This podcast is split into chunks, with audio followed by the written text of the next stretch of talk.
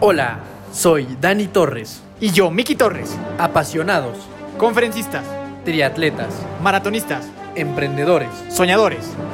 hermanos, Bienvenido a nuestro podcast. donde tu evolución personal es nuestra única misión. Los hermanos de fuerza están aquí. Mi querida familia de fuerza, ¿cómo están? Mi nombre es Daniel Torres. Dani Torres, muy contento de saludarlos en este episodio especial, un poco atípico. Yo sé que tú estás esperando en casa el anuncio de esta tercera temporada que próximamente va a salir. Próximamente estaremos diciendo la fecha exacta del lanzamiento.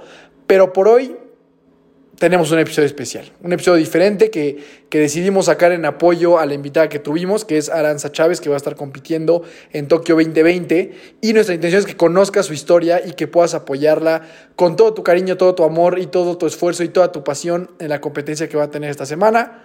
Miki, saluda por favor a nuestra familia. Mi querida familia de fuerza, ¿cómo están? Aquí Miki Torres, muy feliz de saludarlos y muy emocionado de compartirles esta plática que tuvimos el honor de tener mi hermano y yo con una super crack. El día de hoy tuvimos la posibilidad de hablar con Aranza Chávez. Aranza es clavadista mexicana, multimedallista, atleta olímpica en Londres 2012 y pronta a participar en los Juegos Olímpicos de Tokio 2021. Ella participa el 30, 31 de julio y 1 de agosto para que te lo anotes. En este episodio platicamos con Aranza sobre cómo funciona el mundo de los clavados, la importancia de tener una buena mentalidad en el deporte y cómo se prepara una clavadista para los Juegos Olímpicos. Es una conversación que no te quieres perder, muy inspiradora, muy motivadora y que deseo de todo corazón que la disfrutes tanto como nosotros la disfrutamos. Te dejamos con el episodio con Aranza y no te olvides de pegarte la pantalla 30, 31 de julio y 1 de agosto para verla competir en el trampolín de 3 metros. Estimada Aranza, ¿cómo estás? Un gusto tenerte aquí. Espero que estés muy bien. Nosotros estamos muy emocionados de platicar contigo. Cuéntanos, ¿cómo estás el día de hoy? Muy bien, un poco cansada del entrenamiento, pero es un placer estar ahorita con ustedes y platicarles un poco de mí. Padrísimo, Aranza. De verdad estamos eh, súper honrados de tenerte por acá. Aparte, eres la primera clavadista que tenemos acá en el programa, entonces eso nos emociona un montón. Personalmente, eh, no tengo ni la menor idea de cómo se entrene para clavados y estoy súper interesado que nos cuentes un poquito más al respecto. Eh, yo soy Miki Torres y vamos a iniciar con las que son ca características de nuestro programa, que son las preguntas de fuerza. Son preguntas fáciles y sencillas para que la gente te vaya conociendo. Entonces, ¿estás lista? Sí, lista. Venga. Si tuvieras un superpoder, así como superhéroe, ¿cuál escogerías? Yo creo que volar. Ese me gustaría mucho. Bien, ya entonces- que eso es lo que siento en cada clavado, en el aire. en- me gusta esa sensación. Literal, lit- lit- sí, sí, sí, tú, tú has tenido, has podido probar un poquito, eso está, está bien padre. Siguiente, ¿cuál es el mejor consejo que alguien te ha dado? Eh, nunca rendirme. Bien. Eso es lo que, el consejo que me dieron y lo que día a día trabajo. Padrísimo. ¿Y el peor que te han dado o que has escuchado? Este, no, ese sí, ese sí no, ¿No te ha tocado? no, no me ha tocado. Gracias. Eso, eso está increíble. ¿Tienes mascotas? Este, no, no. Ok, perfecto. Ahora, dinos algo, un dato curioso sobre ti, o sea, algo, algo que pocas personas sepan. Pues, este, cuando inicio clavados, bueno, exactamente cuando inicio clavados, yo, mis papás me llevaron a la alberca a aprender a nadar, aprendí a nadar muy rápido y un día el entrenador me dice, vamos a la fosa de clavados y yo, "Ah". no sabía que era clavados, nunca había visto clavados ni nada. Llego a la fosa y veo que se están aventando. Me dice, ¿quieres hacer la prueba? Y yo, pues sí. Mm, Dije, sí, sí me aviento y ya. Este, me dice el entrenador, aviéntate, me aviento. Y, dij- y salí, me dijo, puedes estar en clavados. Si te gusta, este, ya, este, puedes este, ser clavadista. Y yo, bueno, este, fue como muy, Muy fácil. muy fácil entrar a clavados. Y desde ahí a la fecha sigo. Órale, está, está, está muy padre cómo, cómo entraste a, a este deporte. Y por último, recomiéndanos una película, una serie o un libro, lo que quieras, o las tres, como tú quieras. Bueno, películas, a mí me gusta mucho ver la de Gladiador, la puedo ver y la puedo ver y Gran me película. gusta más que, sí, que lucha como contra las adversidades y me ha tocado muchas veces enfrentarme a muchas adversidades y por eso me gusta. También me gusta un libro que se llama El amante japonés. Es un drama, me gusta mucho el drama, entonces... y serie me gusta también una que, que vi muy rápido, se llama Peaky Blinders, son Ah, de unos gangsters ingleses. Sí, sí, sí. y también me gusta como esa, o sea, que vienen de abajo, cómo van subiendo y cómo se van enfrentando, me gusta ese drama también. Ok, esa, ya es la segunda vez que la recomiendan aquí. Definitivamente la, la vamos es a ver. buena. Perfecto. Sí, es muy buena. Muchísimas, muchísimas gracias. Eh, y la última, ahora sí de todas, es si pudieras invitar a alguien vivo o muerto a tomar un café, a quien tú quisieras del mundo, ¿a quién sería? Pues a mi papá. Este tiene meses que acaba de fallecer y es lo daría lo que fuera por invitarlo a un café, este, a que me viera ahorita todo lo que estoy pasando. Entonces, sin duda mi papá. Gracias, gracias. Qué, qué bonita respuesta. Te mandamos un, un fuerte abrazo. Eh, Gracias. Bueno, ahora sí, pues nos arrancamos. Muchísimas gracias por compartirnos un poquito sobre de ti. Ya conocieron un poco a, a esta superatleta que vamos a tener aquí con nosotros el día de hoy. Y pues bueno, si no más por el momento, Dani, le damos para adelante, ¿no? Sí, exactamente. Justo ahorita que comentabas esta parte de cómo, cómo entraste al mundo de, de- de los clavados, yo tengo también hay una anécdota interesante de cuando era chiquito. Yo, yo aprendí a nadar hace dos años. O sea, yo toda mi vida nunca supe nadar, pero me acuerdo muy bien. Es que me- o sea, es muy similar esta anécdota a, la- a lo que tú contaste. Nosotros íbamos a un, a un club, eh, bueno, a un, a un curso de verano en un club deportivo. Teníamos que a lo mejor como pues, seis, siete años por ahí. Y yo me acuerdo justo que dentro de las actividades que teníamos que hacer en este curso de verano, pues era nadar, ¿no? Y me acuerdo muy bien que yo no sabía nadar, o sea, yo nunca había tomado una, una clase de natación en mi vida, jamás no tenía idea de lo que era nadar. Y me acuerdo que llegamos a la alberca y nos dice el, el- el entrenador de natación, a ver, los niños que sepan nadar, pónganse del lado izquierdo y los niños que no sepan nadar, pónganse del lado derecho, ¿no? Y obviamente yo, pues como soy medio... Dije, no, eh, yo decía, obviamente yo sí sé nadar, ¿no? Obviamente no sabía nadar para nada. Y yo dije, no, pues obviamente, obviamente sí sé nadar. Entonces me pasé del lado izquierdo de los que sí sabían y me acuerdo que yo dije, bueno, pues a ver qué nos pueden hacer, ¿no? No creo que sea nada complicado. Y el entrenador dice, bueno, los que sí saben nadar, vamos a ir a la fosa y se van a aventar un clavado, ¿no? Que era que, era que como de tres metros, creo, por ahí. Trampolín. ujú. Dije, madres, pues, pues ya ni Pues modo. me aviento. Pues me aviento, exacto. Entonces, justo como yo era muy aventado, pues literal me subí y me aventé. Y me acuerdo que sentí así como que me moría un poquito, pero bueno, sobreviví. Y, le, y cuando me acuerdo cuando llegué a la casa y le conté a mi papá de que, oye, me aventé de la fosa de clavados, él no me creía, ¿no? Me decía, no, obviamente Dijo, no sabes nada. no, no sabes ni nadar, obviamente no, no, no, no te atreviste. Y entonces me dijo, vamos a ir este fin de semana a ver si es cierto. Y entonces fui ese fin de semana con él y me dijo, a ver, súbete a ver si es cierto. Y ahí me tienes otra vez subiendo.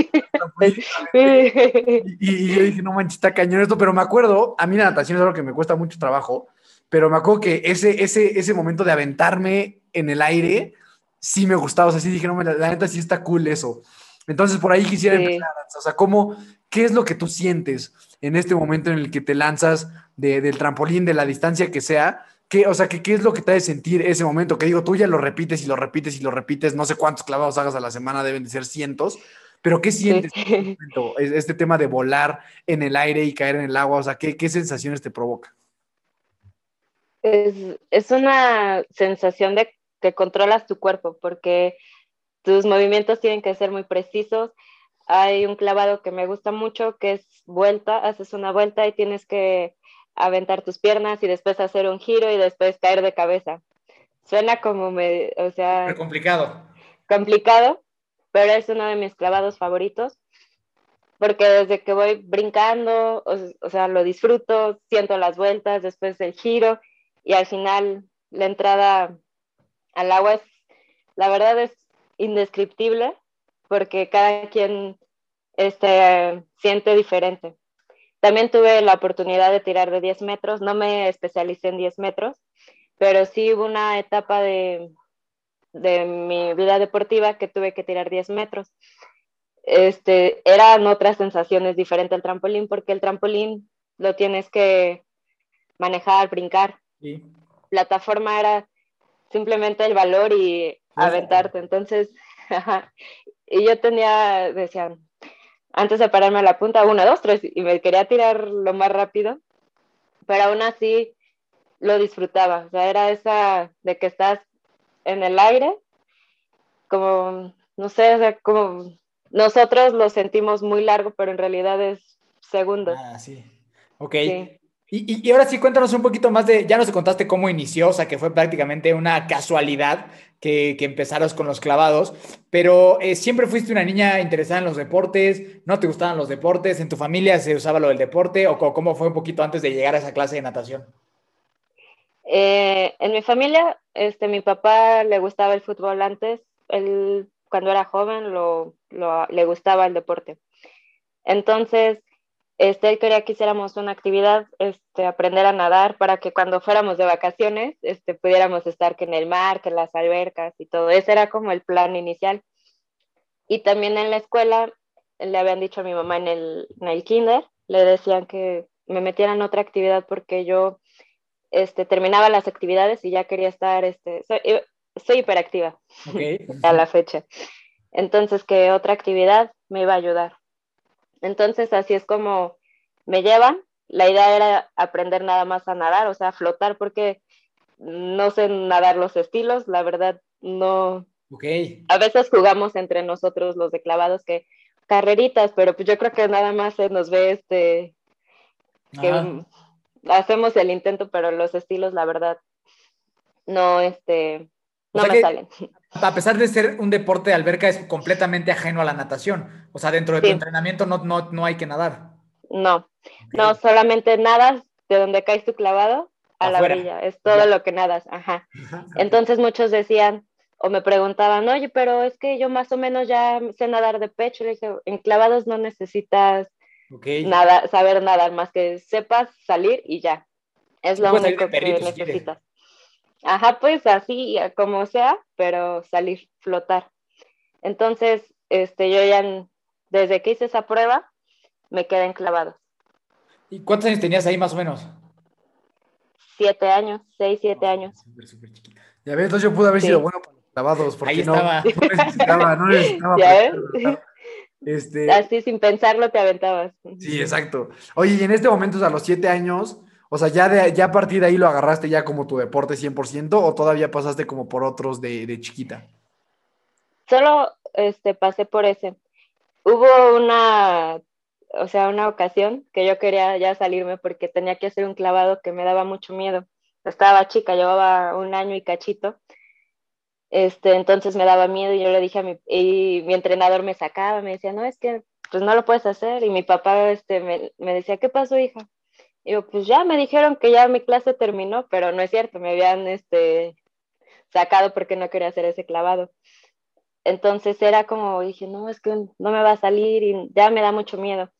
Y le dije a mi papá, yo creo que mejor me voy a cambiar a natación o a nado sincronizado, que eran los deportes acuáticos que estaban y los que yo conocía.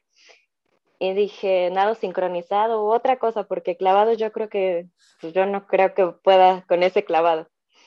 Y me dijo, este, pues como quieras, me dijo, pero yo prefiero clavados, mi papá sí me dijo, ¿no?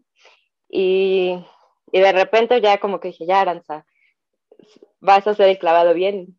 Y lo hice y, y ya. O sea, el miedo pues siempre va a existir. Oye, oye Aranza, y cuando, cuando estás así chiquita, 7, 8 años, ¿de qué altura los avientan? ¿Del, del 3 metros o de, o de cuánto? Este, como eres chico, te, este, que quieres aventarte y como los compañeros están aventándose de... Uno mismo le dice al entrenador, este, ¿me puedo aventar de la plataforma?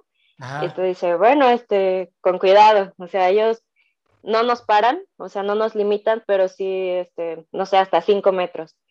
Okay. Y ya después, no, es que ahora quiero aventarme de la de siete y quiero aventarme de las de, de hasta arriba. Por eso es ideal iniciar de pequeño para que pierdas ese miedo, ese, como te atreves más o como que eres más aventado cuando eres niño. Es que yo, yo no sé si toda la gente que nos, que nos está escuchando alguna vez ha tenido la oportunidad de subirse a un trampolín de tres metros, tú volteas para abajo y, y, da muchísimo miedo. O sea, y es el de tres metros, ¿no? O sea, luego creo que sigue el de cinco, siete y diez, ¿no? O sea, creo, creo que es así más o menos como va. Este, te, te, ¿En qué momento le pierdes el miedo? O sea, ¿en qué, en qué momento? O, o todavía la fecha ves para abajo y dices, ay, jole. O, o de plano ya ahorita ya no. De tres metros, yo creo que yo ya me acostumbré a la, a la altura pero no hace mucho este, estaba haciendo la etapa de preparación física y, a ver, aviéntense de cinco. Hacíamos clavados de cinco, de cinco metros básicos. Y el entrenador me dice, súbete a 10 metros y aviéntate un paradito. Y yo, ¿para qué? Ay, yo no tiro 10 metros. y yo, no, ya iba. Me subo y, o sea, y sí me asomé así viendo y dije, no, dije, y ya está, está tranquila, derechita y así. O sea, sí, este, da esa, cuando dejas de entrenar y otra vez regresas, es como ese, ese miedo, ese nervio. Ok, ok. Y, aquí quiero que, que, nos des un consejo. Digo, la verdad es que va a ser difícil que alguien pueda hacer un clavado como los que tú haces, pero muchas veces todos vamos a estar en esta situación de que estamos en una alberca o en algún lugar donde hay un trampolín y los cuates empiezan, ¿no? De quién se avienta, que quién se avienta. ¿Cuál es, cuál es la mejor técnica para aventarte de un, de un trampolín? O sea, ¿cómo hacerle para evitar caer de panzazo, de ranazo o algo así? O sea, ¿cómo, cómo sería la mejor técnica para un ser mortal que se va a echar porque sus cuates lo están presionando? Pues siempre nos dicen así, derechitos, o sea, todos como muy duros porque tantito te haces para adelante y ya caíste de panza, tantito te quedas atrás y ya caes de sentado. Entonces es lo más derechito y como tranquilo, porque y sin pensarlo, porque hasta nosotros mismos así cuando vamos a sacar un clavado nuevo estamos parados y es como, ya, ya no lo pienses y salimos, o sea, ya nos, a veces decimos que hasta en el aire nos acordamos de lo que vamos a hacer. Oye, Aranza, hay una pregunta. ¿Cuál es, cuál dirías que es ya, o sea, ya a nivel profesional, la parte más importante del clavado? O sea, el salto con el que, con el que te avientas, eh, la caída, lo que haces en medio. O sea, ¿cuál sería como el elemento? Digo, evidentemente todos son importantes, pero ¿cuál es como el que marca completamente la diferencia? Digo, sé que cuando caes pues obviamente si caes de panzazo, pues ya tienes como muy malas calificaciones. Pero, o sea, ¿cuál, ¿qué es lo que puede provocar justamente que eso suceda? O sea, que la, que la caída o que el aterrizaje pues, sea incorrecto. Yo creo que desde, desde que vas caminando en el trampolín a la hora de hacer el brinco, cómo llegas, eso determina tu clavado. Porque tantito llegas un poquito más adelante, ya tienes que modificar tu movimiento para poderlo hacer o corregirlo. Entonces, eh, nosotros sentimos cuando este, decimos, sentí bien la tabla, o sea, que estuvo bien, haces bien tu movimiento. Entonces, ya cuando lo haces bien en el aire, tú sabes que te aprietas a la hora de entrar y es buen clavado. Entonces, cuando no llegas cómoda a la tabla, es, tienes que estar haciendo este, malabares y ahí es donde entra como la experiencia y las veces que has entrenado ese clavado para ver cómo lo puedes arreglar en el aire. Entonces, en el aire tienes que ir pensando, voy lento, me tengo que aguantar más, tengo que esperarme, tengo, o sea, tienes que resolver en instantes. Sí, porque es que aparte no te puedes regresar, ¿no? O sea, si tú ya saliste y vas a, a saltar, o sea, no puedes regresarte y volver y volver a salir. O sea, es como ya, ya como saliste, ya, ya eso es de lo que tienes que hacer, ¿no? Sí, de hecho, si tú te arrepientes, tienes otra oportunidad pero ya te descuentan dos puntos cada juez. Entonces ya tú dices, chin, este, necesito dieces para que mínimo mi clavado quede de ocho o necesito recuperar puntos. Entonces ya es como la presión de, de meter bien tu clavado para que no pierdas muchos puntos. Ok, y, justo para, quisiera que nos explicaras un poquito para la gente que a lo mejor no está tanto en tan enterada del mundo de los clavados, ¿cómo funciona una competencia de clavados? O sea, ¿cómo, cómo, cuál, es la, la cómo, cómo te juzgan, cómo te califican, cuánto es una buena calificación, cuánto es una mala, mala calificación, cuántos clavados tienes que hacer para la gente que a lo mejor nunca nada más los ve en la tele pero ni entiende qué está pasando? Este, por ejemplo, ahora en Olímpicos, en la prueba de trampolín de tres metros, las mujeres tiramos cinco clavados cinco clavados de diferente grupo, que es al frente, hacia atrás, inverso a la tabla, que es como atrás, pero así, hacia adentro. Y en esas direcciones tú puedes escoger hacer giros, o sea, hacer un clavado que tenga giros. Ya teniendo tu lista de clavados, como es de apreciación, hay, son siete jueces. Este, se quita la calificación más alta, la más baja, se quitan, se queda nada más como la media, se suman y se multiplican por el grado de dificultad. Esos son los puntos que obtienes por, por cada clavado. Entonces, nosotros decimos que un clavado bueno, es estar como en el rango de 7, 7 y medio, 6 es bueno. Ok. Para, pero ya algo muy, muy bueno sería 8 y medios, 9, 10, eso sería lo ideal. Y por lo que diario estamos haciendo uno, dos, varias repeticiones. Entonces tú haces cinco clavados, te, te califican los cinco y de ahí pasas como otra ronda o luego que sigue. Sí, este, bueno, acá por, igual en los Juegos Olímpicos, primero es la ronda preliminar. Somos, van, serían 32 participantes. De esas 32 pasan a la semifinal 18. Ok. En esa semifinal pasan 12 ya a la final. 12 es la final y entre, este, ya es la que... Ya quien gane, ya ahí se acomodan los, los, los dos. Quien gane, sí. Ok, perfecto. Sí. Ok. Y porque entonces aquí te iba a preguntar eso, Aranza. O sea, justo es como, o sea, tienes que ser como una estrategia en la que seas como lo suficientemente arriesgada como para tirar clavados que sean difíciles, pero que tampoco te vayan a salir tan mal que te califiquen con cero, ¿no? O sea, porque entiendo que, o sea, con esta, esta, esta fórmula de calificación por grado de dificultad, pues obviamente tú podrías tirar clavados súper fáciles y sacar 10 en todos, pero el múltiplo sería muy bajo, ¿no? Entonces es como una estrategia de decir, de los 5, pues voy a tirar uno súper arriesgado a ver qué sale y otros dos más o menos y otro fácil, o sea, ¿cómo manejan esa parte estratégica? ¿Lo decides tú, lo decide el entrenador o cómo funciona eso?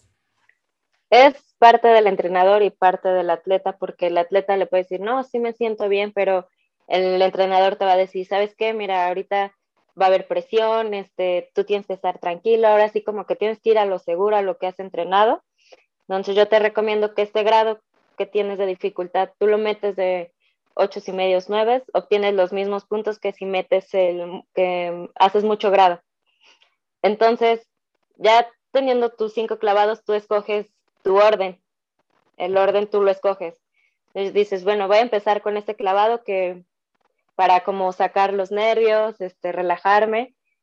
Ella, este, después escoges este, el clavado con el que te sientas más cómodo. O sea, tú vas a, haciendo tu orden, también lo puedes ir haciendo, ¿sabes qué? Hasta el último voy a dejar el de más grado para este, sacar unos puntitos. Entonces ya es, ahora sí que cada quien cómo, cómo se vaya sintiendo o la estrategia que quiera manejar. Oye, ¿y todos estos clavados ya son parte como de un banco de clavados existentes? ¿O sí te puedes aventar tú una invención así de que digas, Aranza se inventó esto así de la nada y hizo algo súper extraño? ¿O sí tienes que ser como, no, tienen que ser de estos 30 opciones? Sí, ya son algo muy como establecidos. Ya no es tanto como la gimnasia que de repente hacen unos ejercicios y les ponen su nombre. En clavados no, y también a la hora de competir ya no puedes cambiar tus clavados. A la hora de que tú entregas tu hoja, eso es lo que tienes que hacer y si te equivocas en una posición o en el grado de dificultad, ahí también este, pues ya no te lo toman en cuenta porque ya desde ahí estás fallando. Ok, sí, es un deporte de, como que demasiado milimétrico, ¿no? O sea, como con unos, con, muchísimo detalle. Y, ahora quisiera que regresáramos un poquito a tu historia. Después de que empezaste como niña, ¿cómo te fuiste desenvolviendo en este deporte? ¿Cómo empezaste a ir a competencias? ¿Cómo fueron las primeras veces? Y cómo, cómo fuiste también como que empezando a ver que esto iba a ser tu vida, o sea, que esto iba a ser lo que te ibas a dedicar. Pues igual, yo inicié en la Ciudad de México, en la Clínica 23 del IMSS, en el instituto. Este, ahí yo inicié mi, este, como mi etapa de novato y de, ya empecé como de infantil.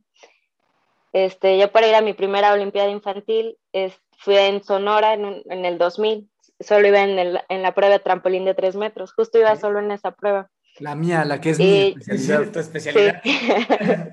en esa, en esa prueba, justo en esa este, clasifico y también fue algo muy chistoso porque yo llevaba el traje según de la suerte y que este traje me iba a dar suerte, pero a la hora de que me lo pongo, o sea, con el agua ya estaba muy aguado y dije, no, ¿cómo voy a competir así? Dije, no, qué pena. Dije, pues ya ni modo, era el único traje que llevaba en ese momento de la competencia.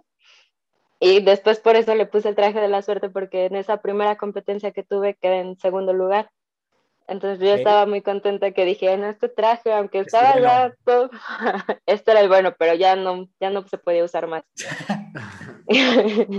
Entonces, de ahí del Seguro Social, este, nos fuimos al Comité Olímpico Mexicano, el equipo que estaba. Este, estuve también entrenando ahí. Ahí es donde conozco pues a las figuras, a Fernando Platas. Él se estaba preparando para sus Juegos Olímpicos en el 2000. Okay. Este, entonces también yo dije, no, es, yo, ahí fue donde nace mi sueño por ir a unos Juegos Olímpicos en el 2000, viendo la inauguración, viendo cómo era todo por la tele. Entonces yo dije, yo, tengo que ir a desfilar y tengo que salir del estadio, y tengo, yo quiero vivir esa experiencia. Ahí Estabas bien chiquita ahí todavía también, ¿verdad? Sí, tenía como, este, nueve, diez años, o sea, estaba, yo estaba muy chica. A los 13 años, al entrenador con el que estaba en ese momento, le ofrecen irse a Guadalajara. Y yo dije, no, pues yo me voy, yo dije, yo me voy a ir. Me, el entrenador dijo, este, nos podemos ir, nos ofrecen, en Guadalajara nos ofrecían entrenar dos veces al día, este, ahí mismo entrenar, comer y estudiar, o sea, todo ahí mismo, ya que en la Ciudad de México los traslados eran, entrenábamos una vez, este, las escuelas era pues normal, o sea, de 7 a 2 de la tarde y corre al entrenamiento, eso era muy pesado. Entonces acá todo lo vamos a tener en el mismo lugar y ya va a ser un entrenamiento más de alto rendimiento. Entonces yo dije, pues sí, yo me voy, llegué con mis papás, oye, que todos se van a ir a Guadalajara y yo me quiero ir. Y, y mis papás me dijeron, no, tú no te vas. Y yo, y yo, y yo, no, pero es que todos se van a ir y es que yo cómo voy a quedar y me van a ganar y yo quiero seguir. Me dijeron, no, Aranza, este, aquí te quedas porque mi papá lo que decía, que pues no quería que dejara de estudiar, que no perdiera, o sea, irme y qué iba a pasar o no sé. Entonces yo estaba muy chica, tenía 13, 14 años. Entonces yo era la aventura de irme, de querer seguir en, en, los clavados, que era, y pues más que nada, ir a los Juegos Olímpicos. O sea, yo estaba todo por ir a los Juegos Olímpicos. Y ya, este, al otro día llegó con el entrenador y le digo, ¿sabes qué? Este, yo me quedo aquí, no me dejaron ir. Y me, me dice el entrenador, no, ¿cómo? Deja hablar con tus papás. Ok, hablan con mis papás y en la noche mi papá me dice, te vamos a dejar ir, pero tienes que, ta, ta, ta, ta, ta, o sea, condicionada, la escuela, esto y esto y el otro. Yo, sí, sí, sí, sí, sí. Y ya me voy a Guadalajara, llego a Guadalajara mi primer mes pues fue así como, ay, no están mis papás, este, todo, yo eh, tenía que hacer todo, pues ahí aprendí, tenía que lavar, tenía que ser responsable de mis tareas, de todo. Y después los fines de semana eran los más duros porque los que eran de ahí, pues no, es que voy con mi abuelita, voy a casa con mis, o sea, familiares. Y pues nosotros estábamos en las, o sea, en las villas donde dormíamos, donde vivíamos a eso era pues nuestra casa. Y sí, yo fui a hablar, todavía estaban los teléfonos de larga distancia del 01800 mm. y yo este iba y mamá, sabes que yo creo que me regreso, consígueme, consígueme otra vez mi escuela, yo me quiero regresar, yo creo que no voy a poder. Y mi mamá me dijo, no, Aranza, ahorita ya no te puedo este, conseguir escuela, ya te fuiste y pues ya. Dije, bueno, y, y así seguí, o sea, seguí hasta casi 27 años que estuve en Guadalajara. O sea, estuviste todo, o sea, media, mitad de tu vida viviste ahí. Ajá, la mitad de mi vida la viví en Guadalajara. Y este, y sí, o sea, ya terminé mi Olimpiada Nacional. A los 18 años yo dejé de ser juvenil y ya pasaba a la primera fuerza, que es donde ya estás para pelear mundiales, olímpicos y todo. Entonces, este, me despido de esa etapa y empieza la etapa donde tienes que... Que es, como, que es como profesional, o sea, que es como ya brincar a la primera división. Ajá, algo así. Oye, Entonces, antes de que nos cuentes de, de, esa etapa, ¿cómo es, ¿cómo es una semana de entrenamiento de alguien de clavados? O sea, ¿qué, qué entrenan? ¿Entrenan en trampolines, gimnasio, corren? O sea, ¿qué, qué, qué, qué consiste una semana de entrenamiento para alguien que hace esta disciplina? Sí, em, por ejemplo, ahorita yo estoy en una, en una etapa donde ya son puros clavados, puros clavados, o sea, me la paso en la alberca. Pero cuando es una etapa de preparación física, igual muchos pensarían, no, pues se la pasan haciendo clavados. Aquí, este, con mi entrenador, mi entrenador, este, es muy bueno en esa parte de la preparación física, pues nos pone, vamos a correr, vamos a la pista, nos pone a hacer 400 metros, 200 metros, 100 metros a velocidad, trabajamos resistencia, trabajamos alterofilia, este, para la potencia, este, trabajamos movimientos de gimnasia, hacemos un poco de gimnasia, este, también elasticidad, eh, pues como en un conjunto, y fuerza, o sea, sentadillas, gimnasio, fortalecimientos. Y aparte tenemos una alberca que es como de una espuma, de esponjas, ah, simulando como la alberca. Entonces ahí podemos este, practicar algún clavado que en la alberca nos esté como dando miedo o para hacer un clavado nuevo. Eso lo utilizamos. También tenemos otros trampolines que caemos en colchones. Ahí mismo este, también practicamos más que nada la técnica, los detalles que tenemos que trabajar. También hacemos cama elástica. Este, también es, es de mucha ayuda para la soltura, la técnica, para aprender a la visión. Nosotros decimos la visión para ubicarte en las vueltas, para que tengas esa sensación de dónde vas, porque muchos dicen que van perdidos y no puedes controlar un clavado. Ese está súper padre, ese tema de la, de esta como alberquita de, es como de foamy, ¿no? O sea, como con, es como de, como de niños, está súper, se ve súper divertida esa. Sí. Eh, sí. Te, iba a preguntar, Anza, ¿tienes idea como de cuántos clavados haces en una semana? ¿O de plano es un número que es imposible de, de calcular? Pues es imposible. Bueno, hoy hicimos, son casi 100 clavados los que hicimos en un día. Hoy. No manches, estás como, o sea, como 700, como 700 a la semana. Sí, son muchas repeticiones y en la competencia solo podemos hacer uno, o sea, eso. uno. Eso es lo que a mí, eso, es lo que yo siempre digo de los atletas olímpicos, que me parece impresionante, o sea, el tema de decir, me preparo años, años de mi vida para, digo, en tu caso es un clavado, ¿no? Pero a lo mejor un velocista son 100 metros y a lo mejor alguien que hace maratón es una competencia y a lo mejor alguien que hace jabalina pues es un lanzamiento, o sea, como que es tanta la preparación para un, un solo día que todo tiene que salir bien, que está cañón, ¿no? Y que me gustaría como llegar a esta parte de tu primera participación de Juegos Olímpicos, para que nos cuentes cómo es esa presión, ¿no? De decir, es ahora el momento en el que tengo que ejecutar todo lo que llevo entrenando y tengo pues una oportunidad, o bueno, cinco clavados tal vez, pero, o sea, un, un mal clavado pues ya te pone como en una posición, ya. se acabó prácticamente la competencia, ¿no? Pero antes de llegar a, ese momento, cuéntanos un poquito de eso, ¿cómo fue este, este primer llamado a que tu sueño se haga realidad? O sea, esta parte nos, estás contando que pues estabas, lo tenías siempre como muy presente en tu cabeza y era lo que querías conseguir y demás. ¿Cómo fue ese momento en el que se da la oportunidad de por primera vez cumplir ese sueño? Bueno, esa oportunidad llegó, bueno, eh, nosotros le decimos el ciclo olímpico que tienes que ir cumpliendo con ciertas competencias. En el 2011 yo no participo en los Panamericanos que fueron en Guadalajara, entonces esa era una oportunidad para asegurar que tú ibas a estar en Olímpicos. Entonces yo dije, no, yo creo que mis posibilidades para el 2012 ya no, ya no hay. Llega la Copa del Mundo, que es, es el preolímpico, fue en febrero del 2012. Este, solo iba una persona y quedé en segundo lugar.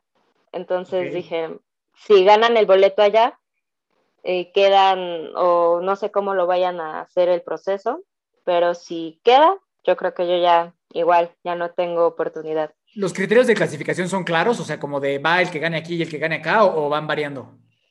Van variando, porque, bueno, en, en, ese, en esa competencia sí quedaron claros porque yo tenía entendido que si pasaba a la final o quedaba dentro de los seis lugares, este, ya le iban a dar su, su pase a la persona que fuera a competir. Entonces yo era cuando estaba, cuando ya estaba el proolímpico, o sea, yo decía pues que sí la, que consiga el boleto para México, que consiga el boleto para México porque se iba a hacer un selectivo en México. Entonces yo dije, esa va a ser mi última oportunidad que tengo para si quiero ir a Londres. Y sí, de hecho, este, pero antes yo ya tenía, bueno, ya yo sentía que no tenía posibilidades. Entonces metí mis materias a la escuela, iba todas las mañanas a la escuela y solo entrenaba en las tardes, ya no entrenaba dos veces. Eh, yo creo que me ayudó para no estar tan, no sé, estresada en ese momento, me distraía un poco con la escuela, pero me dicen, el selectivo va a ser en mayo y va a ser en el CENAR. Eh, de ahí se va a jugar la plaza que queda. Y yo, pues, es mi oportunidad. Llego al, al selectivo y también nos dicen, las puntuaciones se van a sumar. Y yo, ok, o sea, tenía que hacer muy buena este, semifinal y final, así nos dijeron, porque se iba a hacer una semifinal y una final y se iban a juntar las puntuaciones. Ah, ok. Entonces em, empieza la competencia y gané, gané la semifinal y le saqué como 20 puntos al segundo lugar. Entonces yo por dentro de mí ya fue como, tranquila en la final, este, llevas ventaja, este, y ya llego a la final, igual vuelvo a ganar, entonces pues ya era prácticamente era mi lugar. Y este, yo estaba muy contenta porque sí, hoy era Juegos Olímpicos y, y Londres, pues siempre había querido ir a Londres y todo. Entonces viene todo como esa, todo lo que, la experiencia de, la experiencia olímpica. Desde que te entregan tu uniforme, desde que, este, pues ya eres olímpico, o sea, eh, ya eh, cuando te entregan tu boleto de avión de que ya vas para Londres. Yo llego a Londres, yo llego a Londres y sí, pues era, llegas a las villas, este, te encuentras a los deportistas que en ese entonces estaba todavía Michael Phelps, y pues estaban muchos deportistas, este, Usain Bolt, de hecho él me lo encuentro en el comedor, estábamos en el comedor y en el comedor había un McDonald's y una compañera y yo estábamos y oye, esto es Bolt, hay que pedirle una foto. Y fuimos, no la da, y en eso se llegó a venir gente y ya no quiso dar fotos. Y nosotros, ay, gracias. y ya el día de mi competencia, pues yo estaba, al, principio lo estaba viendo como una competencia normal. O sea, dije, es otra competencia, vamos, todo. Pero llega la preliminar y yo veo todas las gradas llenas, o sea, era mucha gente y después se me vino de que todo el mundo te está viendo, este, yo no sabía, yo estaba, ay, este, los nervios y voy mi primer clavado y fallo mi primer clavado. Y yo, no, o sea, ya hasta creo me fui hasta el fondo porque dije, ojalá hubiera una puerta que te... No no salir. que te saca no sé a dónde. Y ya. O sea, pero, pero, pero fallaste y lo fallaste, así lo super fallaste. Sí, saqué 20 puntos, porque también yo desde que terminé esa competencia ya no quería saber nada de, esa competencia. Pero hace poco mi entrenador me dijo, Aranza, tienes que ver esa competencia. Y yo, no, no la quiero ver, mi tienes que verla para que, pues, o sea, a ver cómo estabas. Y avanzar, ¿no? Ajá, aprender, sí, para que no te quedes como con ese trama. Y yo dije, ok, la busqué en YouTube, la puse y sí, me aventé mi primer clavado de 20, de 20 puntos. Y ya me dijo, no, Aranza, y luego cómo empezaste con ese clavado. Con el clavado que inicié es con el clavado que ahorita con el que cierro.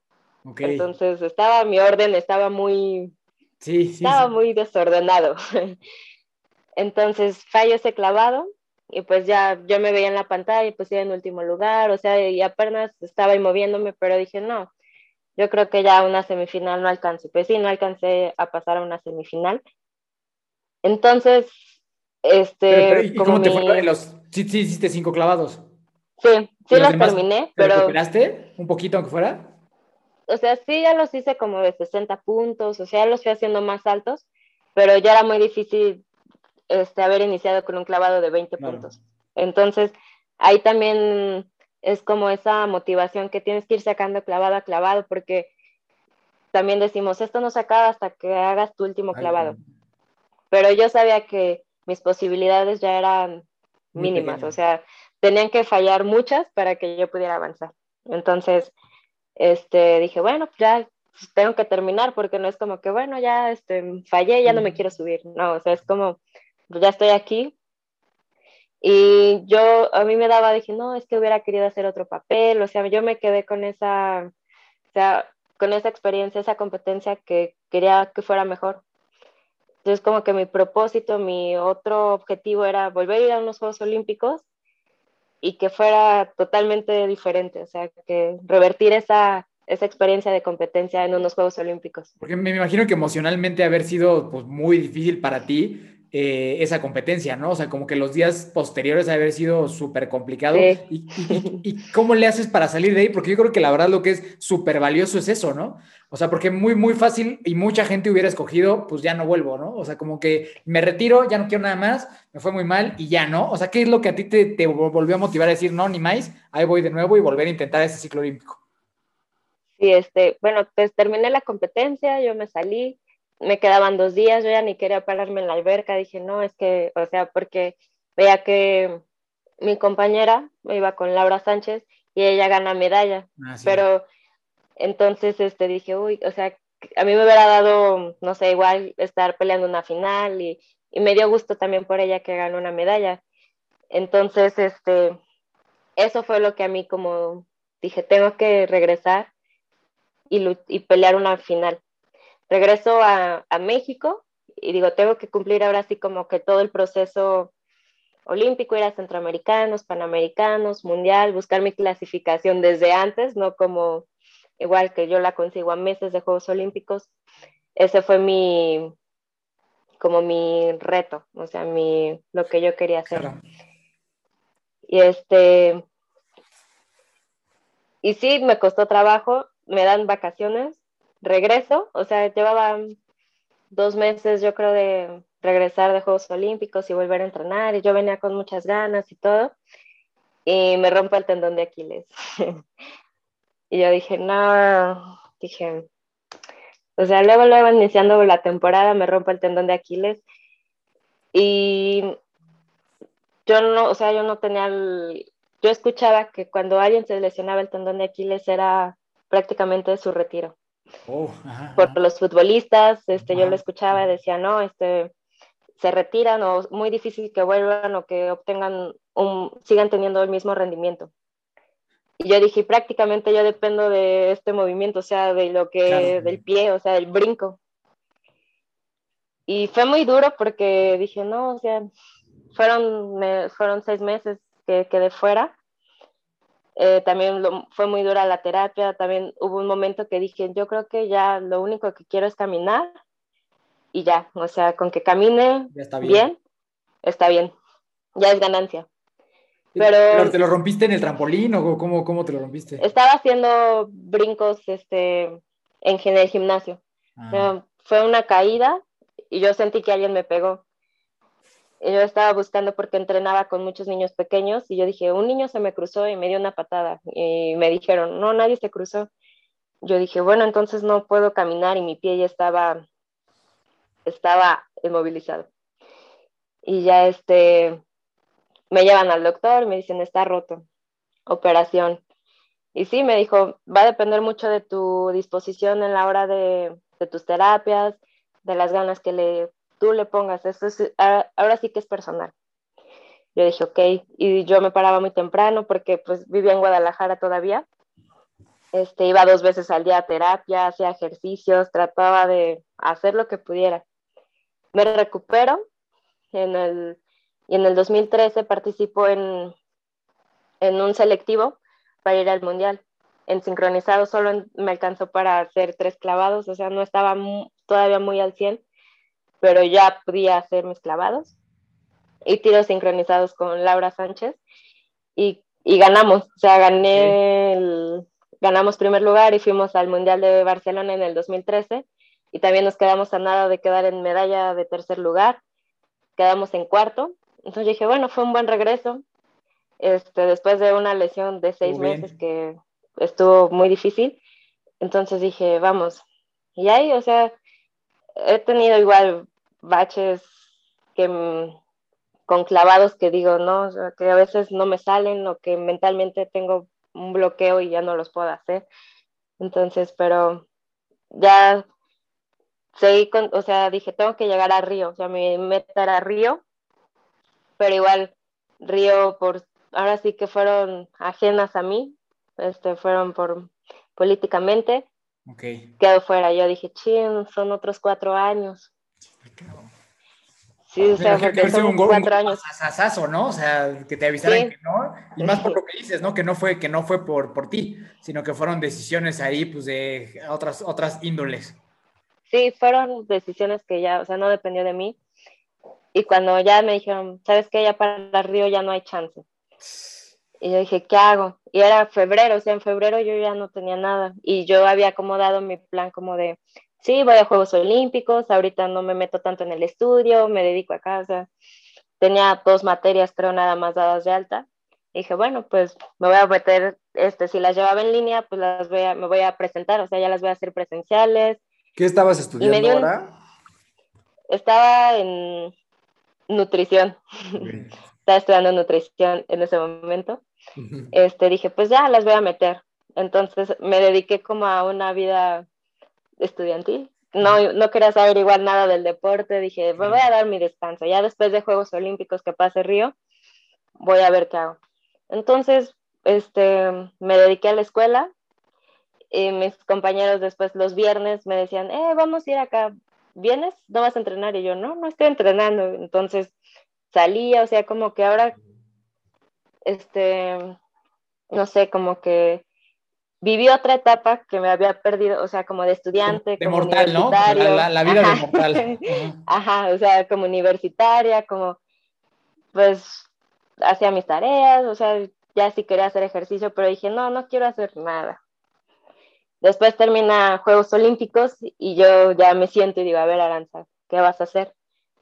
Ya probé los dos lados, o sea, ya probé las dos vidas, se podrá decir y yo sentía como que algo me faltaba, o sea, como que necesitaba algo más que nada más estudiar.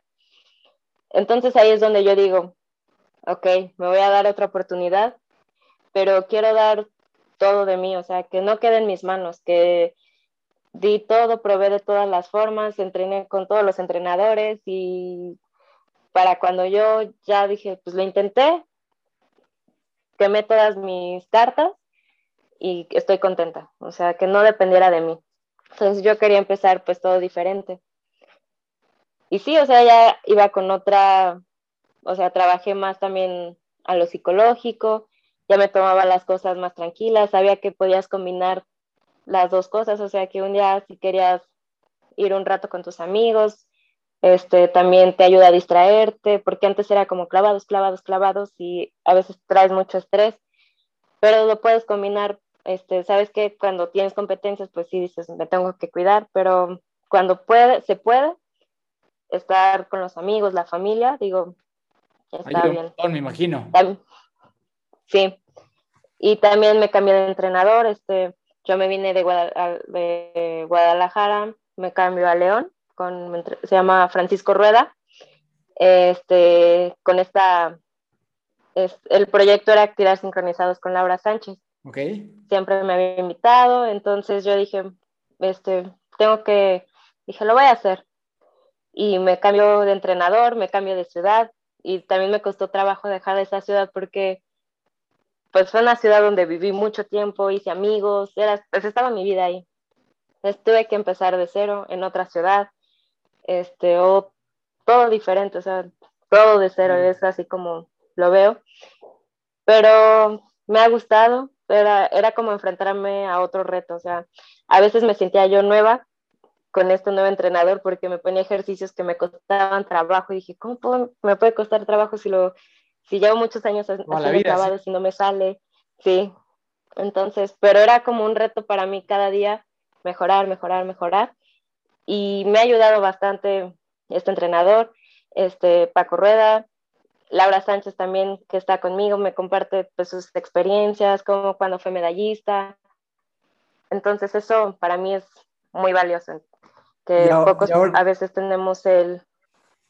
Sí, no, dime, dime, dime, dime, no, te, termina, termina. Que, bueno, digo que, que tenemos el, no sé, el privilegio de estar con un medallista olímpico y que te vaya guiando, que te dé sus consejos, entonces, digo, lo aprovecho y, y es lo que también en los entrenamientos ella está ahí, me dice, ¿sabes qué? Te falta esto, necesitas más esto, y, pero muy bien. ¿Y cómo se da ahora, ahora este, este, esta nueva oportunidad, ¿no? De competir ahorita ya, este, pues ya pronto. pues igual fue, pues llegó lo de la pandemia. Antes, de, antes de la pandemia, ¿estabas clasificada o no, o todavía no? No, todavía no.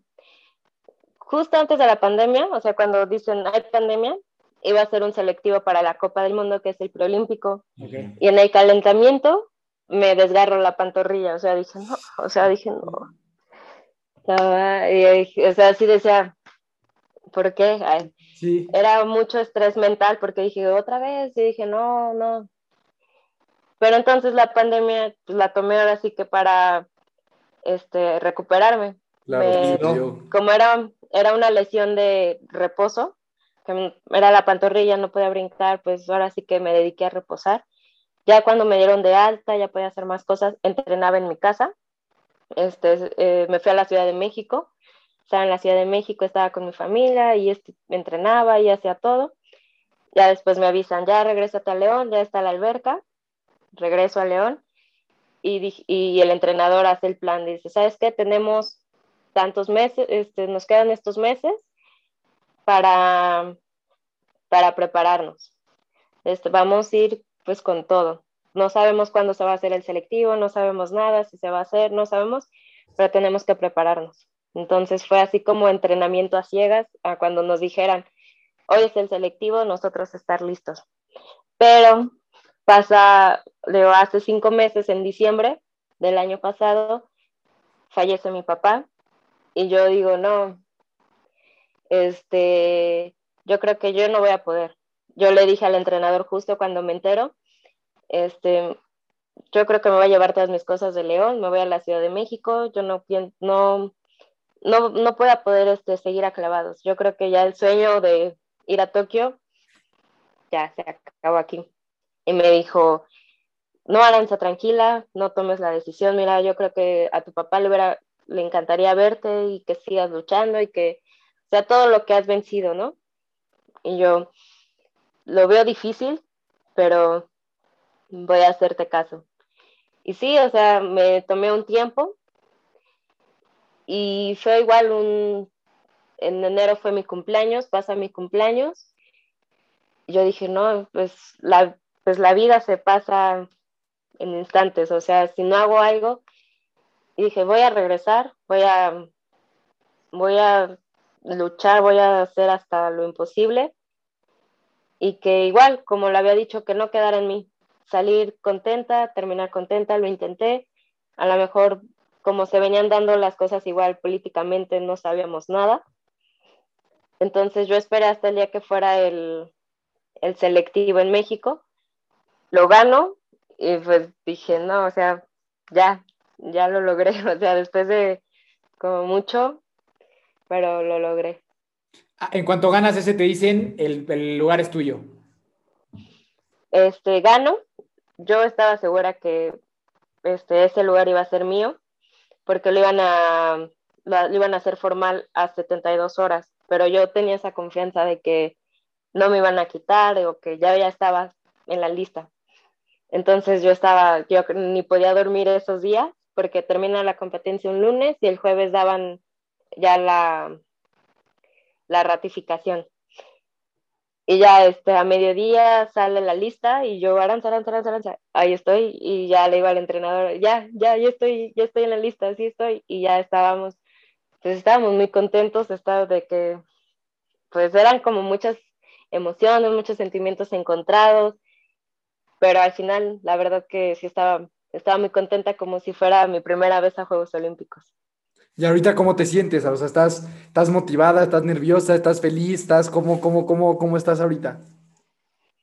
La verdad, estoy muy motivada, me siento motivada, estoy muy contenta, estoy disfrutando todo el proceso porque son entrenamientos muy pesados, son entrenamientos este, muy cansados también mentalmente, porque es el estrés, la emoción, este, es, son meses difíciles, o sea, son días difíciles porque ya son 30 días que estoy a nada de competir. Pero la verdad que estoy tranquila y estoy confiando en, en el trabajo que estoy haciendo al lado de mi entrenador. Entonces yo voy tranquila y voy por esa como revancha que tengo personal en unos Juegos Olímpicos. Que justo eso te quería preguntar, Ara. O imaginémonos que te puedes remontar a ese día en Londres, ¿no? Eh, y, tú hoy pues eres una persona definitivamente completamente distinta a la que enfrentó ese reto en ese momento. ¿Qué dirías que, pues ya que son 10 años prácticamente de eso, ¿qué aprendiste? O sea, ¿qué, qué cambiarías o, qué, o, cómo eres distinta de esa versión que fuiste en ese momento a la que eres ahora? O sea, ¿cuál dirías que fue como el mayor aprendizaje en esa, pues prácticamente una, una década?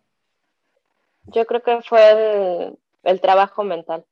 Yo creo que eso fue lo que mm, estos años me, dieron y me ayudaron a estar ahorita más madura en lo mental. Porque también cuando me resigna que ya yo no iba a Río, dije a lo mejor todavía no estaba lista para ir otra vez a una competencia de ese nivel, de esa magnitud. Me faltaba trabajar algo más. Algo más tenía que estar, este, que se me estaba yendo. Y sí, este, con mi entrenador me dice, ¿sabes qué? Trabajamos mucho en lo, en lo técnico, en lo mental, en todo. Entonces, yo creo que eso es lo que me dejó de, de aprendizaje Londres para Tokio. Sí, o sea, hoy vas con todos, hoy, hoy, hoy te consideras lista en prácticamente todos los sentidos, ¿no? Sí, sí, me, me siento segura, tengo confianza en mí, que antes era como que yo llegaba y veía todas las clavadistas y yo era así, ay, no, y ahora es como que mi sentimiento es de, pues aquí estoy yo también, o sea, no, o sea, también, pues que me tengan miedo, claro. sí, por este, porque pues ya nos conocemos, nos hemos visto, entonces, este, no nos hemos encontrado ahorita en esta, en esta, en este tiempo porque no ha habido muchas competencias, pero pasa, años pasados ya nos conocemos, sabemos quiénes nos vamos a enfrentar, entonces, me siento, me siento segura. O sea, este tema de Londres, ¿tú crees que fue 100% mental? O sea, lo que te sucedió fue un tema de que a lo mejor no supiste cómo administrar pues, el trancazo de lo, de lo que estaba sucediendo en ese momento. O sea, sí, o sea, porque evidentemente no fue falta de entrenamiento, ¿no? O sea, tuvo ahí un, un factor mental. ¿Consideras que eso fue como lo más eh, determinante? Sí, sí fue el factor mental, porque cuando vuelvo a ver mi competencia, mis clavados no fueron que ya después empecé a caer mal, lo dije, no, o sea, fueron aceptables, fueron de seis y medio, siete, o sea, no fueron muy malos, pero yo no estaba preparada psicológicamente, o sea, yo ya traía otras cosas o yo me estaba cargando muchas cosas que en ese momento no me ayudaron. Y, que se me hace eh, impresionante porque ahorita todo lo que nos has platicado y seguramente la gente está igual, nosotros nada más vemos en la tele los clavados, ¿no? Y creemos que nada más es, pues ya se agarró y se aventó y dio una vuelta y ya, ¿no? Pero ahorita con esto que tú nos estás contando, literal es una preparación que necesita una concentración, pero inmensa, porque tu deporte es, o sea, hace falta tantito torcer el brazo para que ya salga algo completamente diferente, ¿no? Hace falta dar un paso de más o de menos a la plataforma para que ya sea algo completamente diferente. Entonces creo que es Digo, personalmente creo que con los deportistas que hemos hablado, creo que este es el deporte que te exige más perfeccionismo de todos, o sea, de, muchos otros y que requiere una multi, como que es muy multidisciplinario, ¿no? Fuerza, técnica, este, velocidad, o sea, mil cosas, ¿no? Yo estoy, o sea, como que impresionado del nivel de atletas clavadistas que yo personalmente no lo, no lo había considerado tanto por, porque tenía ignorancia de no saber, ¿no? Entonces, está, está bien padre tu historia y, de verdad toda, toda mi admiración, puedo hablar yo creo que por lo menos también nuestra admiración y, y digo, vamos a estar pegados a la tele esos últimos días de julio y primeros de agosto, eh, esperando a ver tus clavados, que, que, te mereces muchísimo esa revancha, te la mereces muchísimo y estoy seguro que, que la vida, Dios, tú, en que tú creas, estoy convencido también que tendrás allá la las porras desde allá arriba más que nunca y eso te va a dar también una motivación padrísima. Entonces, híjole, Arasa, de verdad, muchas gracias, muchas, muchas gracias por habernos compartido esto y te deseamos el éxito del mundo y toda la familia de Fuerza vamos a estar ahí contigo en ese trampolín de tres metros, créeme. Sí, yo. muchas gracias, muchas gracias a ustedes. Soy, soy tu fan completo y estoy bien emocionado porque ya llegué, ya llegué ese día. Este, de verdad tienes todo, toda mi admiración y todos mis, mis buenos deseos, igual toda la familia de Fuerza también. Eh, yo te quería hacer una última pregunta. Tú, que, que, a mí, o sea, a mí me interesa mucho esto de los deportistas, ¿tienes como algún ritual precompetitivo? O sea, ¿tienes como alguna onda acá medio cabalística? El traje, de, de, la suerte, aparte, como la niña. Aparte de, o sea, tienes una onda así de antes de saltar, pues me persino cuatro veces, salto cinco veces y luego doy una pirueta y ya voy. O sea, tienes como, como una onda así o la neta nomás vas, haces lo que tienes que hacer y tan tan. Eso es algo que he trabajado durante este, este periodo, estos años que he estado con mi entrenador, con con el que ahora estoy trabajando, con Paco Rueda, él me enseñó a romper todos esos paradigmas, esos de que yo tenía mucho que en los entrenamientos dije, solo voy a usar este traje de baño porque este, en este entrenamiento me fue muy bien, entonces en este, si uso este traje de baño, este, en la competencia me va a ir bien. Y él, él se dio cuenta porque me grababa y me dice, oye Aranza, tienes el mismo traje casi en todos los videos cuando te toca hacer tus clavados de competencia. Y yo, no, y me dijo, sí, Aranza, este, y dice, no, porque dice, si tú te acostumbras a que es que si yo no desayuno mis hot cakes, no voy a poder rendir, o si yo no me puse bien mi, la playera que siempre uso, no me va a ir bien. Entonces él me ayudó a romper con todo eso. Me decía, todos los días tienes que ponerte un traje diferente, todos los días un traje diferente. Este, igual yo fui haciendo el ejercicio porque decía, no, es que si como mucho ahorita, no voy a poder hacer mis clavados. Entonces decía, ok, hoy se me antoja desayunar unos huevos, unos hot cakes, y me lo comía y llegaba al entrenamiento y me daba cuenta que solo depende de, desde pues, uno, o sea, de la actitud con la que enfrentes el momento y, y sí, o sea, que no, no dependes de un traje de baño, de lo que desayunaste, de cómo te levantaste, de si me peiné o si me puse, este, si no traigo la pulsera o algo así. Entonces mi entrenador me ayudó mucho con, con esa parte mental. Entonces, hoy no, o sea, antes de saltar, no te dices nada ni siquiera mentalmente, o sea, de vamos carajo, o sea, no te, o sea, te das alguna frase o nada, nada, nada, de plano nomás vas, saltas y tan tan. Pues solo me digo, o sea, en esta competencia, en la última, en el, selectivo, un día antes yo sí estaba nerviosa, o sea, estaba nerviosa porque dije, aquí me estoy jugando Todas. todo, toda. Dije, hablé con mi entrenador, le expresé y le dije, me siento nerviosa, me dice, tranquila, mira, me dice, no vas a dormir. este, Yo sé que no vas a dormir. Trata de descansar. Yo sé que, mira, este, mañana va a ser un buen día. Entonces yo me fui tranquila, lo pensé y dije, sí, Aranza, he trabajado, soy muy buena, soy fuerte y lo voy a lograr. Entonces, como esa, esa confianza, darme a mí misma, no sé, es lo que yo me dije, o sea, confía en tu trabajo. Padrísimo, padrísimo. pues muchísimas gracias. No sé si le quieras aventar la, última pregunta característica del programa. La última pregunta ahora ya para dejarte ir a descansar como la atleta olímpica que eres es, imagínate que tú tienes el poder de programar en las personas el primer pensamiento que tienen en la mañana. O sea, tú tienes un poder de decir, todas las personas cuando se levantan, tú tienes el poder de impregnarles un pensamiento. ¿Cuál te gustaría que fuera? O sea, ¿cuál te gustaría que fue el primer pensamiento que tiene toda la gente del mundo al despertar? Que hoy es un gran día. O sea, es lo que yo me despierto, hoy va a ser un buen día.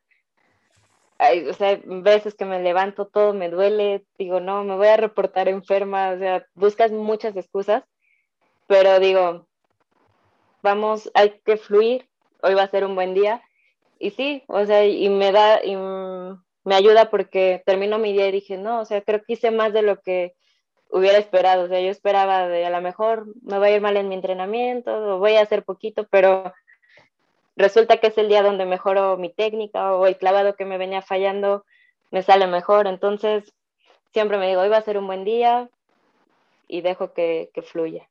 Me encanta, me, me encantó ese concepto porque yo sí creo que muchas veces así nomás despertándonos, que nos da flojera y así, como que vamos predispuestos a lo contrario. O sea, Dios puta, seguramente no va a ser un buen día, ¿no? O sea, es, lunes, está lloviendo, o sea, como que estamos predispuestos a lo contrario. Entonces me encantó esta onda de decir, me voy a despertar y aunque tenga flojera, pues me voy a decir, hoy va a ser un buen día. Eso, la neta, me gustó. Y de hecho, este, o sea, digo, ahorita el clima que está que lloviendo y que digo, ching, la alberca va a ser frío, y dije, bueno, a ver este, entrena como si vas a una alberca donde vas a una competencia y va a haber frío, este, haz tú como si estuvieras ahí, cómo vas a manejarlo, entonces como que va, tú vas controlando cómo quieres que sea tu día, entonces por eso digo, deja fluir.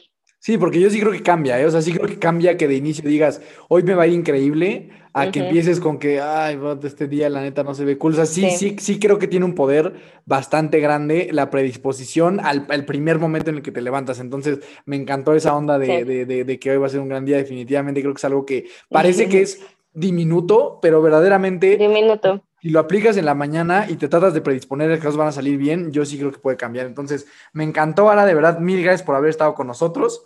Este, ahorita, muchas gracias a ustedes por la invitación. Nos dejas tus redes sociales. Mi nombre es Daniel Torres, Dani Torres. Y pues Ara, de nuevo, mil, mil gracias. Ahí me encuentras en todas partes así, en todas las redes sociales, con Daniel Torres con dos O's.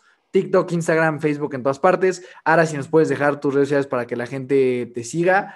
Y nada, de verdad te deseo todo el éxito del mundo y ahí me vas a tener pegado a la tele echándote muchísimas porras y animándote, sea cual sea el resultado, pero yo creo que va a ser muy bueno y tengo, tengo fe de que así será.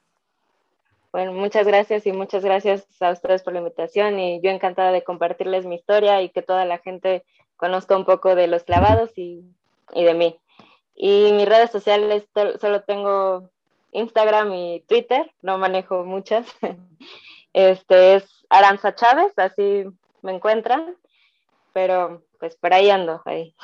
Perfecto, pues ya saben a dónde seguir. Eh, es Aranza con X, entonces para que ahí la vayan a seguir. Aranza con X. En Instagram. Sí, eso sí, Aranza con X. Exacto, Aranza, Aranza Chávez con X, ahí este, la pueden ir a seguir y, y no se pierdan los clavados en Tokio 30, 31 y 1 de agosto. Es la fecha que tienes que estar al pendiente a ti que nos estás escuchando para que no te pierdas a esta super crack, a esta hermana de fuerza que es, tu casa. Bienvenida a la, hermana, a la familia de fuerza, es tu casa el día que quieras venir, platicar. Pues aquí tienes una audiencia y dos amigos que te van a estar apoyando. Entonces, mil gracias por haber estado, Aranza. Un abrazo grande hasta León, que se calmen las lluvias, que, que te siga yendo bien en los 100 clavados diarios y lo que necesites, aquí tienes las puertas abiertas siempre y todo el apoyo en Tokio y vamos a estar contigo. Entonces, muchas, muchas gracias una vez más por haber estado con nosotros y todo el éxito del mundo. De nada, igual muchas gracias y les mando saludos, espero pronto conocerlos. Seguramente, seguramente así será. Gracias a ti que me estuviste escuchando, gracias por habernos escuchado.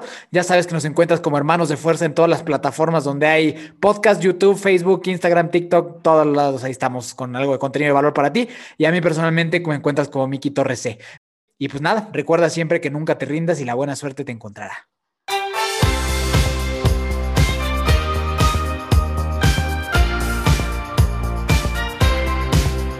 Na na na na Na, na, na, na.